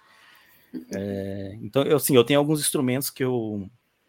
Geralmente, quando eu vou fazer a trilha, uma trilha, quando o pessoal me chama, eu consigo. Ter, eu tenho meus instrumentos virtuais aqui, eu consigo, sei lá, fazer uma percussão, piano, né? Arranho um piano. A gente consegue fazer o que a gente chama de mocap, assim, que seria uma amostra do que seria a trilha. Uhum. E aí, dependendo é, de como vai ser esse projeto, a gente grava os instrumentos, né? Chama alguém para gravar. Então, é, geralmente é assim. Eu consigo fazer, gravar alguns. Tenho instrumentos que eu, que eu consigo é, simular aqui, né? Uhum. E, e também, quando é possível, sempre quando é possível, eu tô chamando o pessoal para gravar. E quando você pega essas, vou chamar de matérias-primas, né? Todos esses sons aí que foram gravados e tudo mais, e daí você vai trabalhar essa composição. Tem um programa específico? É mais de um programa? Quais programas ou qual programa você usa para fazer essa composição, essa colagem? Uhum. Não sei como fala. É, é não, mas é isso mesmo. Tem o, os programas que a gente chama, chama DAW, que é D-A-W, que é Digital Audio Workstation. É uma uhum. sigla para você enquadrar todos. Tem diversas, é, é, como é fala assim, empresas, mas todos são Digital Audio Workstation, são programas multipistas, né? Que a gente consegue uhum. gra é, gravar várias, vários instrumentos assim, em pista, né? Os, os programas que a gente usa para estúdio, geralmente. Uhum. E aí tem, eu por exemplo uso o programa chama Logic Pro, que é, um, é uma DAW específica para Mac. Hum, que, mas tem várias outras. Tem o Pro Tools, que é muito conhecido, uhum. o Reaper, é, o Cubase. É, tem, tem, tem vários. Aí vai daquele que você tem mais né, proximidade, assim. É, familiaridade, isso. E eles, é, óbvio, eles já vêm equipados com várias coisas, ou você tem que colocar é, como é que é o nome? É, ferramentas, né? Plugins. Como é que é o nome? Plugins, né? É. Tem alguns que sim, esse Logic ele já vem com alguns da que a gente chama de, de fábrica, assim, né? Do, do próprio Logic, que são muito bons. É, instrumentos uhum. virtuais, inclusive. E alguns não, alguns vêm assim, pelado. Tipo o Reaper, que é um, é um software muito bom, mas ele vem com poucas coisas, poucos plugins. É, tem, uma, tem uma coisa que vale ressaltar, que são os, é isso que eu estava falando, os instrumentos virtuais e os plugins, né? Os plugins, geralmente, a gente... É, instrumento virtual a gente pode chamar que é uma espécie de plugin, né? Mas uhum. vamos diferenciar aqui. O plugin geralmente é os mais voltados para pós-produção, que é mixagem, masterização, sei lá, um equalizador, um reverb, que são uhum. ferramentas, podem ser ferramentas de criação, mas também ferramentas de, de pós-produção. Né? Uhum. Que nem, sei lá, é acertar cor, sabe? Corrigir cor. Né? Uhum. Como se fosse isso, tá? Tem um plugin lá que, sei lá, o Da 20 lá que corrige, não sei o que. Então, é mesmo, muito parecido. E tem os instrumentos virtuais, que são. É... É, não vou entrar em detalhes, mas basicamente a gente tem instrumentos que são gravados e você uhum. consegue samplear eles no, no computador. Então, por exemplo, eu tenho um. Não sei se vai dar para mostrar aqui. Sei lá, eu tenho um, um teclado MIDI aqui, né? A gente chama de controlador MIDI. Ele está conectado aqui com USB.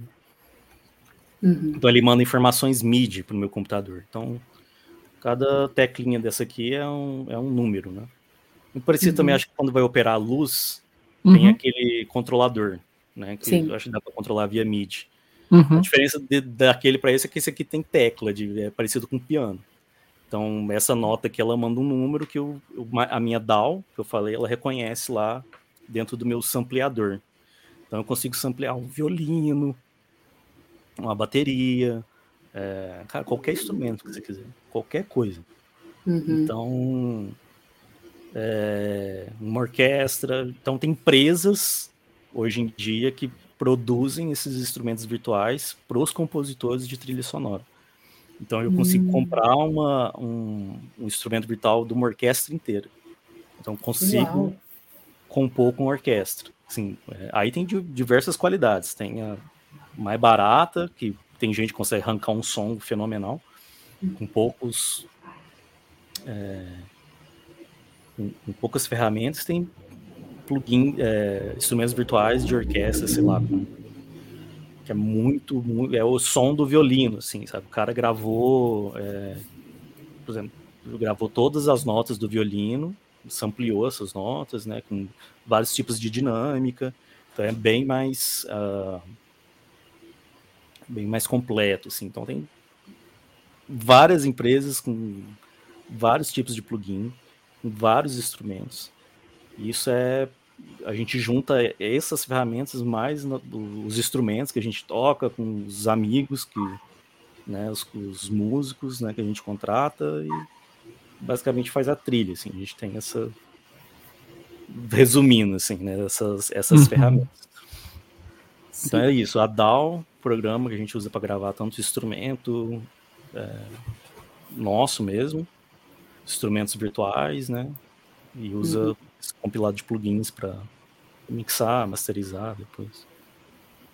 Muito bom. Ah, e eu tenho uma, uma dúvida, assim, porque você trouxe quatro projetos que se assemelham e diferenciam, né? Obviamente, como todos os projetos.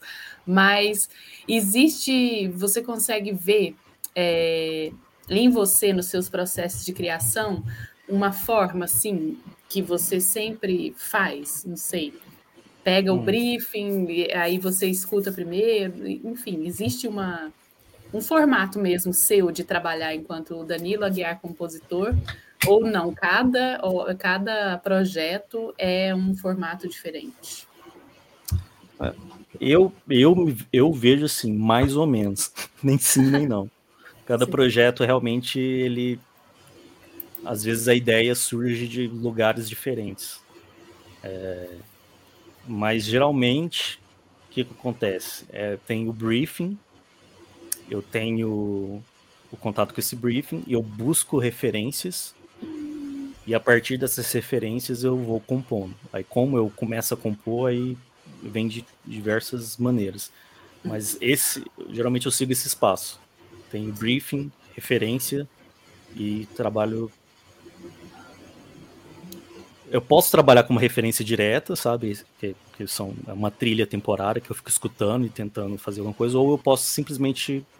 Ah, é mais ou menos parecido com aquilo, e aí eu vou criando é, pensando naquilo, sabe? Pensando no uhum. briefing junto com aquilo. Mas é geralmente, geralmente isso, uma interpretação do, do briefing, busco referências e aí vou começando a compor.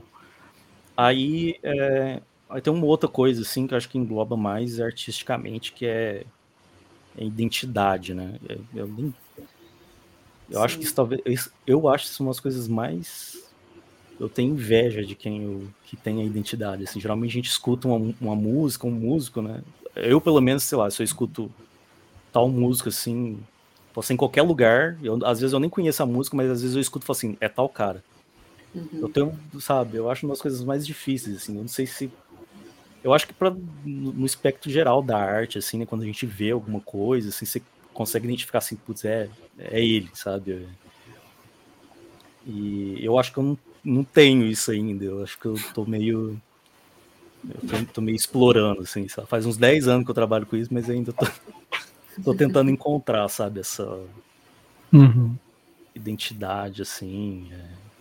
Porque é, eu venho de muitas coisas diferentes, né? Sei lá, música eletroacústica, tem uma, eu tenho uma bagagem, uma referência da música eletroacústica, aí depois eu fui para trilha sonora, uma coisa experimental, aí depois fui para orquestração, uma coisa é tudo trilha sonora, mas ao mesmo tempo são diversos é, tipos diferentes de, de música, sabe?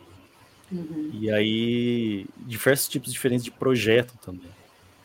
É, e é difícil, né, encontrar um, um, Tem gente que consegue fazer diversos estilos diferentes e, e você consegue ouvir uma. Você consegue ouvir que a pessoa, assim, eu fico de cara, sabe? Uhum. É, sei lá, é, não sei se, por exemplo, Danny Elfman. Danny Elfman é o compositor que trabalha junto com o Tim Burton. Então ele fez Edward, Mãos de Tesoura, todos aqueles filmes do Tim Burton. Uhum. Meu, ele são é, assim, o Tim Burton tem uma identidade também, né? Uhum. E, e, o cara que faz a trilha tem uma identidade. Então, é, são filmes às vezes muito diferentes, mas você ouve assim, fala, cara, é ele, sabe? E é o cara que, por exemplo, é o cara que fez Simpsons, é o tema dos Simpsons também.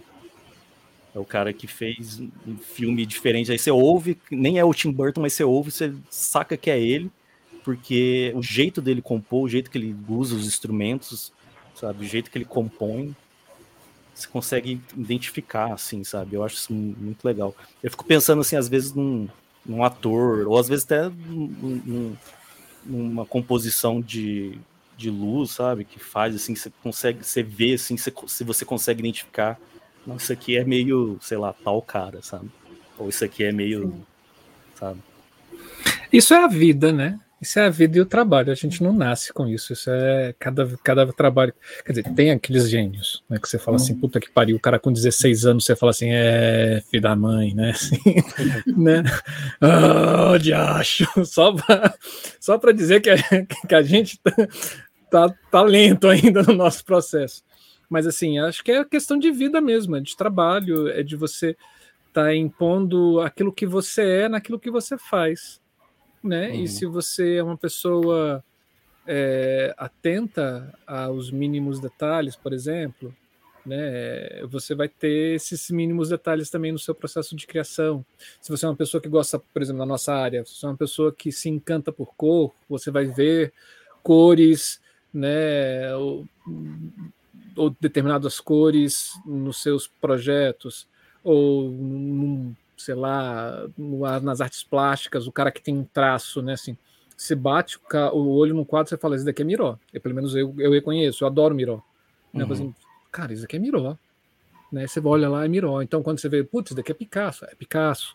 Né, assim, e, mas quando você vai nas no início de carreira deles, é uma experimentação de Sim, coisas, é, né? E, e, e, o mais legal, assim, é que quando você falando, né, nos no nossos bastidores, fofoca de bastidores, você fala assim, eu tenho que me controlar, porque senão eu vou, eu, uh, eu tô com um pensamento muito comunista aqui dentro, assim, cara, é a nossa forma de como a gente se, se põe perante a vida, é aquilo que vai transportar a gente na, no nosso olhar artístico, porque quer queira ou não, a gente é, relê a vida para outras pessoas e fala assim: ó, oh, como é que ela é. E, e, nessa releitura, ela não pode, ela, ela só acontece quando você tem um olhar diferenciado sobre ela. E é isso que nos diferencia enquanto artistas. E eu acho que é tempo. É uhum. tempo, é trabalho, é envolvimento com não somente com a música, mas com várias questões sociais, políticas, econômicas. Sim que vai te lapidando, né? Assim, e aí quando esse som passar por você, ele vai ser traduzido com o Danilo Aguiar, né? Sim. Assim, né? Assim, ele, ele não vai ser um som de uma matraca ou de uma ou, ou de uma que você falou lá da onça, né? Assim, você vai, ele vai ser um som sampleado, né? Assim, nos seus ouvidos, na sua mente e, e, e traduzido, né? Assim, nesse sentido. Mas é é muito bom quando a gente encontra esse, esse estilo. Fala assim, caracoles. Ou alguém vira e fala assim, cara, esse som é do Danilo, velho. Assim, Não, isso é maravilhoso. É, é que eu fico, às vezes, eu venho refletindo isso de uns dois anos para cá, porque aí entra o um negócio lá do comunismo, que eu tava falando lá. É, o fato de eu trabalhar para outros compositores é, foi super legal, aprendi pra caramba, uhum. muito assim, com esses caras, os caras são fodas, né? Mas ao mesmo tempo, é, eu trabalhei tanto que eu fui aprendendo a fazer do jeito que eles gostavam. É, hum, e eu fui perdendo. Eu, exatamente. Então você vai fazendo, ainda mais pro, pro show business, sei lá, show business, assim, coisas da, que são rápidas, tem que ser logo, e já, uhum. você não uhum. tem muito. Você não tem muito espaço assim para não é para criar, a gente tem espaço para criar, mas você tem que né? Você tem uma borda ali, um limite, né? Uhum. E eu, no caso, tinha um limite do limite, né? Que era, às vezes eu queria, não, não, vamos fazer assim, porque tem que ser mais ou menos parecido com a minha ideia e tal. Cara, eu fui perdendo muito, eu fui ficando meio sem identidade, assim. E. Uhum. E aí eu fico pensando, assim, né? Mas, mas, na verdade é totalmente isso que você falou, assim, tudo que eu que a gente experiencia né, na vida, desde lá da, quando eu comecei a estudar música eletroacústica, muita coisa que eu aprendi lá eu uso hoje aqui e isso, é, isso modifica muito do que eu vou fazer. E, obviamente, em cada trabalho, certas certas características se destacam mais ou não, né? Dependendo do trabalho, assim. Uhum. E se for pensar também, putz, tem um monte de artistas, você falou Picasso, né? O, o quem você falou, o, o Miró. Miró. Todos esses caras, né, que você falou, no começo da carreira deles era uma coisa, você vai vendo, vai modificando, de repente no fim é uma outra coisa, né? Uhum. E, mas é porque a gente parece que a gente fica querendo achar um, um, um frame, ou a história parece que ela, ela, ela fotografa um certo momento, assim, né? Uhum. E, e, a gente fica pensando, putz, qual que é esse, que é essa identidade que fica mais. Uhum. E aí eu fiquei muito pensando nisso. Eu falei assim, é, até refletindo sobre o que eu tô falando, assim. Esses tempos eu falei, putz, cara, eu vou. É, vou. Que fala? É, investir mais na artisticamente, fora da. É, sem ser algo. É, criar algo para alguma coisa. Uhum. Mas sim. É, falei, putz, eu precisava gravar um CD, assim, porque parece que o CD ele é um registro de você, assim, naquele momento, né? Uhum. Na linha do tempo, né? É que Sim. nem um quadro, assim, né? Você vê um quadro, sei lá, do Van Gogh, de é, tal data é ele. Depois de 20, sei lá, 10 anos depois é uma outra coisa, né? E isso é muito legal, poder é, fazer esse registro. Eu não tenho, cara, eu preciso fazer isso. Sim. Sim. Sim, é, é, é extremamente importante. É extremamente importante. E, e, e, esse, e, essas pessoas, né, quando você fala assim, é que você quer um frame para dizer, né, assim, é que eu quero aquele framezinho, cara, não tem como a gente fazer esse é. frame, né, assim, e também esse frame, ele não, ele, é, esse eureka, ele também não surge do nada, né, assim, você você tem que alimentar as suas caixas de ferramentas, você tem que importar plugins dentro de você né? Você nunca vai saber, né? A gente está num eterno processo. Sim. Sim. Sim. Sim. É isso. Mas é, mas é muito interessante uhum. isso. É porque eu, eu, fiquei pensando, teve esse momento na minha vida que eu, na verdade, eu nem sei ainda. Agora que eu tô uhum. retomando, assim, de. Essa, às vezes, esse trabalho maçante que a gente faz, a gente meio que fica, perde. Uhum. Quem sou eu, né? Artisticamente aqui, sabe? Sim. Você está tentando Sim, só reproduzir coisas que. Mas esse é o capitalismo, né? Assim, o capitalismo é. nos força a isso. Aí, vamos, vamos momento filosófico no da ideia luz. é, assim, cara, assim, o capitalismo ele faz isso com a gente, ele massifica. O que, que é o, o, o, o The Wall, né, do, do Pink Floyd? É isso, é que essa escola que fala assim, é, o, o que, que é a escola hoje que fala assim, ah, a, a escola bilíngue? É uma massificação das crianças. Porque a criança ela não pode falar somente português, ela tem que falar português, inglês, francês, espanhol. Cara, não esquece que a criança é criança. Né? Mas você tem que cumprir ali aquele, aquele ritualzinho. Ah, ou o que é você. É, você falar para as pessoas, você precisa fazer um concurso público, como foi isso na década de 2000 ali. Sim, era uma febre, porque você tinha que ser concurso. E as escolas preparando um menino de cinco anos para fazer um concurso público. Uhum. Opa, depois veio a febre do empreendedorismo, que não passou ainda, né? Um dia, espero que um dia acabe. Né? E aí, assim, meu sobrinho, que tem 10 anos, ele está tendo aula de economia para ser um empreendedor a tomar banho, cara. Assim. Tem que juntar dinheiro aqui para investir aqui no Tesouro Direto, depois comprar uns Bitcoin. Não é? Você fala, cara, aí você vai para as grandes empresas, eu digo as grandes empresas, essas que, que têm o ser humano como base, ela quer saber se esse ser humano consegue é, olhar diferente para um pôr do sol e dizer e, e, e ver aquilo com poesia né? Assim, ele, ele quer aquele cara que faça as conjunções entre o mercado financeiro e, sei lá, assim, é, e o florir das cerejeiras, entendeu? Assim, uhum. e, e, ver a vida mais leve, ver a vida mais, mais, mais poética, né? Assim, não ser tão bitolado. E é isso que esse mercado seu, né, que você falou de, que dos compositores da Globo, de não sei das quantas, é, é que te força, é, que te força a ser criador, né? Assim, Sim.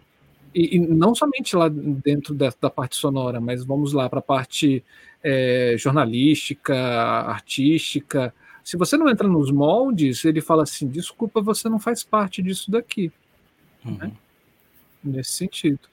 Uhum. É, mas eu acho que também é uma, é uma coisa que, fazendo uma, uma comparação com o meu trabalho em Uberlândia, por exemplo, eu fico pensando que esse molde, que não é tanto um modelo de criação meio pré-estabelecido, que você tem essas margens para criar, mas que a falta de tecnologia, principalmente na área teatral, ela também é uma margem de criação, né?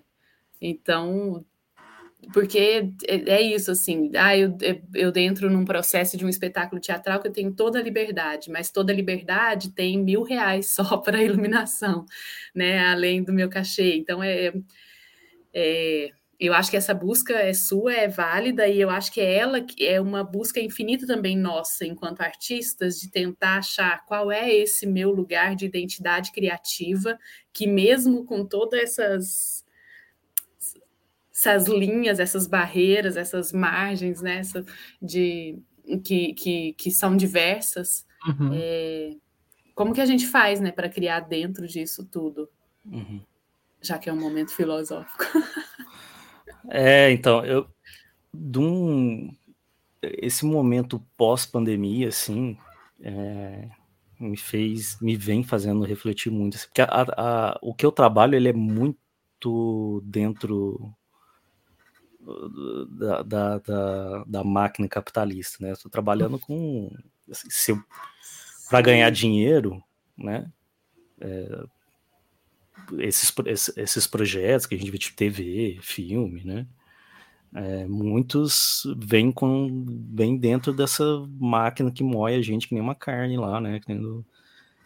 E, mas, e, e aí eu venho com o tempo assim meio que não afastando assim, mas desacelerando e dando uma, uma atenção muito importante assim, para esses projetos que aparecem de desde sempre, né, que, que tem assim que eu trabalho com os projetos culturais assim de lei de incentivo, né? É, estamos esperando aí a lei Paulo Gustavo, né? Que, Sim. Que, hum, né, não vou xingar aqui, mas. Né? O inominável. É, o, o inominável. hoje não podemos, né? O Voldemort lá. Hum. É, esperando sair, enfim. E hoje eu, tô, eu dou um, uma, uma atenção muito maior assim para esses projetos, porque parece que todos eles, parece não são, né? A gente tá, são projetos que tentam fazer uma reflexão sempre artística, artística de algum alguma questão assim muito importante e ao mesmo tempo é uma sobrevivência, sabe, do artista ali, sabe? Uhum. É, que é, que é, um, é, é um, é um outro outro ápice assim, do que eu trabalho. É uma coisa era, sei lá, Globo, jogo, que é totalmente focado nesse negócio do mercado, vender e tal, e outra é uma coisa assim vender também, arrumar a grana, mas Sim. é uma coisa muito mais reflexiva, assim, né? E é um, na verdade, é um eterno balanceamento, assim, né? Porque a gente tem necessidades imediatas que é comer e dormir. A gente precisa do dinheiro, ao mesmo tempo, se você for muito para balança, pender para uma balança, você começa a ficar meio doido. Por isso que arte e cultura tem que ser financiada pelo Estado. Porque você não pode pensar única e exclusivamente no lucro para a arte e para a cultura. Sim. E se você joga isso para a empresa, para o capital privado, eles não vão querer saber da sua produção, eles não vão querer saber da sua, da, sua pesquisa, eles vão querer retorno. É, estão tão cagando. E, e, você não pode ter dentro das artes essa amarra, né? Esses quilhões eles têm que ser quebrados. Quem tem dinheiro para fazer isso? O Estado, né? Uhum. Assim, eu odeio essa estado, essa coisa de falar de estado mínimo. Não, o estado tem que ser gordo, grande, tem que proporcionar igualdade a todos, né? A todos. Mas é isso. Bom, vamos lá, senão a gente. Na verdade, eu acho que o Estado tinha, né? o Estado tinha que cair e a revolução. Ótimo. revolução trabalhista. Eu também acho. Eu também acho, assim. Eu, estado, também eu concordo. Esse Estado tá falido, cara. Assim, esse Estado já era. Mas é, não tem como, né? Falar aqui da esse meio que eu trabalho e que você cair na, no, no, no, mercado, assim. E aí tem como, é, eu tenho, sabe, é, feito um esforço, assim, para, por exemplo, em jogo, que é, que é um meio de você meio que cortar meio que é, o caminho, assim, e entrar dentro da, da máquina capitalista e jogar uma bomba lá, que é justamente, às vezes, fazer esses projetos que estão uhum. lá dentro, né? A gente vê muita série, às vezes tem uma série muito legal que faz uma crítica bacana, sei lá, dentro do Netflix, sabe? Que tem um poder de, de, divulgação grande, assim. E eu venho pensando muito nisso em jogo, assim. Jogo tem. A gente estava falando, não sei se a gente estava falando antes da gente entrar. Acho que estava falando antes da gente entrar, né, ao vivo. Que o jogo, ele, cara, o mercado de games assim, é muito gigante e tem muita coisa interessante, sabe? É, mercado indie, assim, os jogos indies, né? são muito acessíveis. Você consegue achar jogos, sei lá, 5 reais, 8 reais. É, dá para fazer muito projeto bacana, assim. E é uma coisa que eu, dentro de uma equipe, né? Eu sou o cara que faz a música, né? Eu sou apenas um da equipe, assim. É, é legal que você faz uma coisa coletiva, pensa num projeto bacana, assim, algum jogo que tem. É, que não é apenas para vender e ser divertido, né? Mas dá para pensar várias coisas. Viajei aqui. ah, mas eu acho bom, Danilo, porque é isso, né? Mostra que você, enquanto artista, está em movimento, em, né? Porque a gente se repensa o tempo inteiro. Inclusive, o Fernando está falando aqui, Fernando Zilo está falando do combo, né? Aquele combo de capitalismo, de capitalismo tardio, que é síndrome do impostor, mas nunca tem verba, mais banner, é, burnoutzinho. E nós, no meio disso tudo, tentando fazer arte, deixar um legado para o mundo. É isso. Estamos Exatamente aí. Exatamente isso. Resumindo. Neste movimento. Eu vou fazer uma propaganda. daqui uns 12 dias, não, não vai ser assim. Vai melhorar. Olha, vamos fazer brilhar uma estrela no céu. Exatamente. De primeira, minha gente, de primeira. De primeira. Como vai dar certo. esse povo, não, gente, eles já saíram muito do esgoto, né? Assim, vamos lá. Vai, Morte eu... aos fascistas. É. Eu quero fazer uma propaganda, gente, que o Danilo ele tem um canal no YouTube, Danilo Aguiar, e ele tem nesse canal é, o compartilhamento de processo de composição, ah, que foi pelo, pelo, pela lei de incentivo municipal emergencial, né? Que foi contemplado. Foi. Foi, Danilo. Foi, foi isso. Foi justamente dessa dessa composição que eu fiz para essa animação que ganhou o terceiro lugar da, desse, do, do, Berlim, na, na Alemanha. É, essa trilha, muita gente veio me perguntar, nossa, como é que você fez? Como é que você... Muita gente. Uh, dentro do pessoal da, da trilha sonora, pessoal lá aqui, daqui do Brasil, assim. Que esse, esse concurso, assim, ele é, ele é mais ou menos conhecido, assim, pessoal que faz trilha e tal. E é legal porque é um concurso que ele te dá uma animação muito bacana, sabe, para você trabalhar. E aí veio essa, essa época do projeto emergencial, né? E eu fiz, acho que, dois vídeos contando como é que foi o processo de composição. Tem muito a ver com esse negócio que eu peguei, é o filme, peguei o briefing mais ou menos, fui atrás de referência e comecei a compor a música. Sim, então vou deixar o convite para vocês que estão assistindo para verem esse processo, porque lá o Danilo vai esmiuçar passo a passo, ele compartilha é, o filme, compartilha é, a tela da, da é, do, da, programa, do né, programa. que você usa. É, então é bem legal, bem legal. Bom, Danilo, muito bom te ouvir. Assim, eu e o Marcelo, a gente está aqui nessa. Quando a gente tem convidados que são de outras áreas do processo de criação, a gente sempre fica num lugar de pessoas curiosas que não sabem nada e que vão perguntando, né?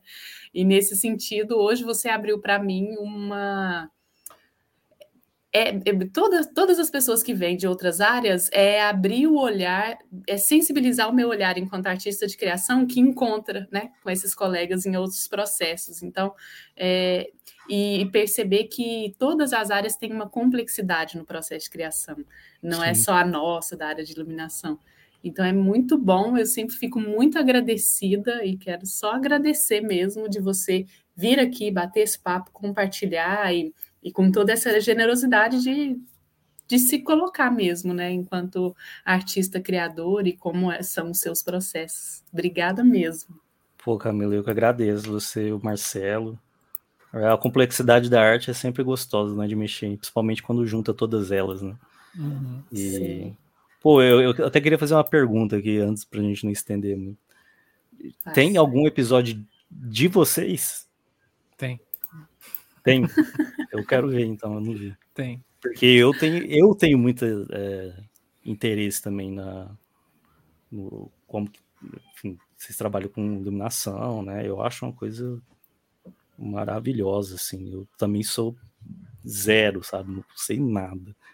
Mas eu acho, quando eu via lá a Camila mexendo, as coisas, não, põe isso aqui, isso aqui, falei, caraca, que negócio complexo, interessante, sabe? E aí fazia Sim. uma puta iluminação bacana e que tem que dá para fazer muita relação com a música também. Sim. Cor, iluminação, cara, ixi, é, vai é outro universo também de, de coisas. Foi a nossa pra... última convidada Sim. que falou assim que criar luz é a mesma coisa que é parecido, a mesma coisa, não lembro agora. Eu anotei. A ah, ela Maia, falou. Ela falou que, é, que, principalmente no processo de operação de luz, é, é, com, é igual compor uma música. É, é, é o falou, processo eu penso de... luz como quase reger uma orquestra, é. assim, ao vivo, se falando, não sei. É, ela fala assim: eu penso na luz. Olha, gente, tá, tá vendo como é bom ter um, um caderninho do Da Ideia Luz? Olha só, eu anotei aqui, está anotado. Ela fala assim: é, eu penso na luz como música. É, e aí ela fala, nesse processo de operação, ela fala que é uma dinâmica de modulação da luz. Né? Que é, é muito, muito que essa coisa com som, muito bom. É, tem, tem muito isso, é, muito projeto assim da música com música eletroacústica, né? Com luz. É, uhum. Sim. É, o som, ele, ele emite tal luz, ou, ou algum tipo de dinâmica na luz. Tem umas coisas, tem uns projetos e uns trabalhos muito legais que fazem essas, analogias assim com som. Tem, eu, eu conheço, já eu trabalhei com ele assim. É, é um programa. Ai, eu esqueci o nome agora. Mas White é um programa. Não, não, não, não. É um programa de música que você cria uh, o seu próprio programa, que o que espectrais, né, de música, é, é, de uhum. som.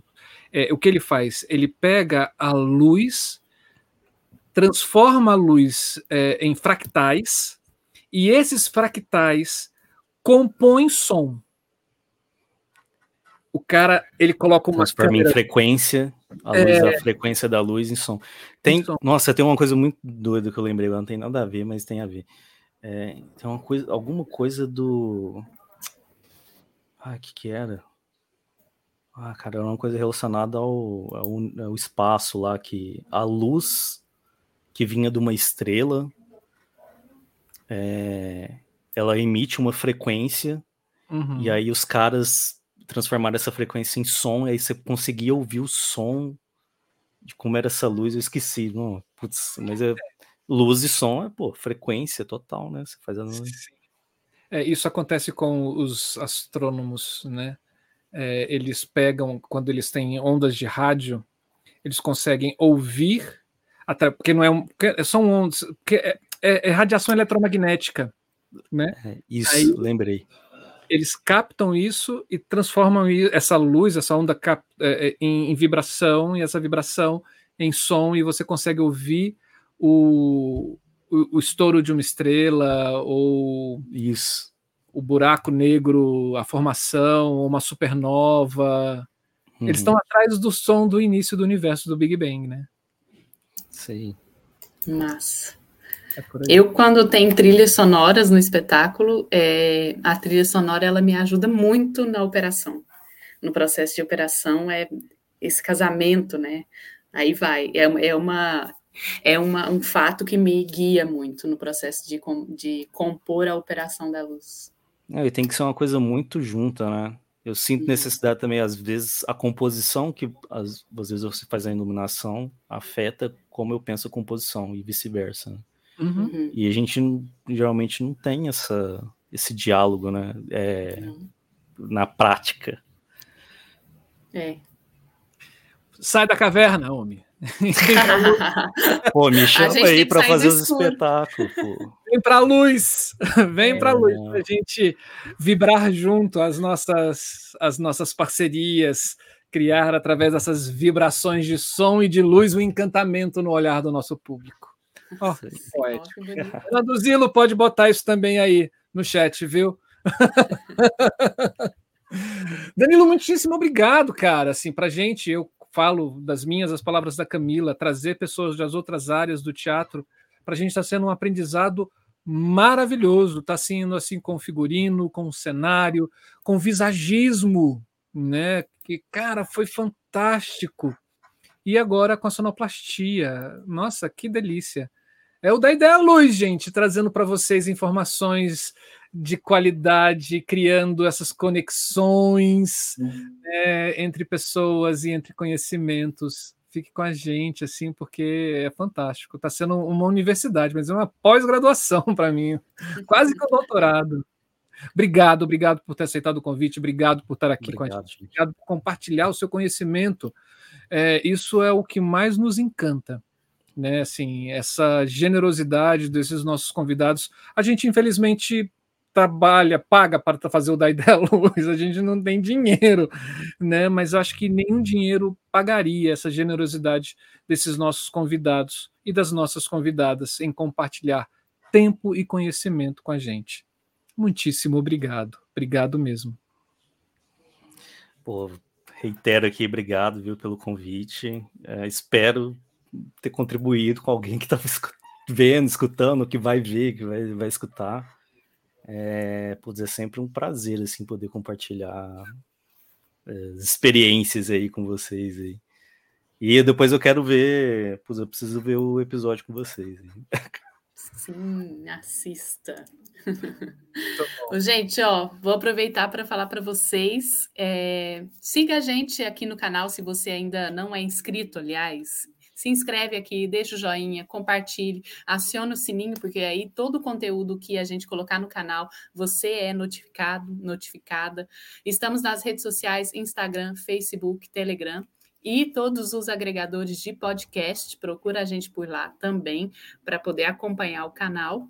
Se você quer ajudar a gente com dinheiros, nós temos formas. A gente tem, é, você pode ser um membro, uma membra do nosso canal com uma contribuição mensal. Então é só procurar o botãozinho, a tag que está escrito Seja Membro.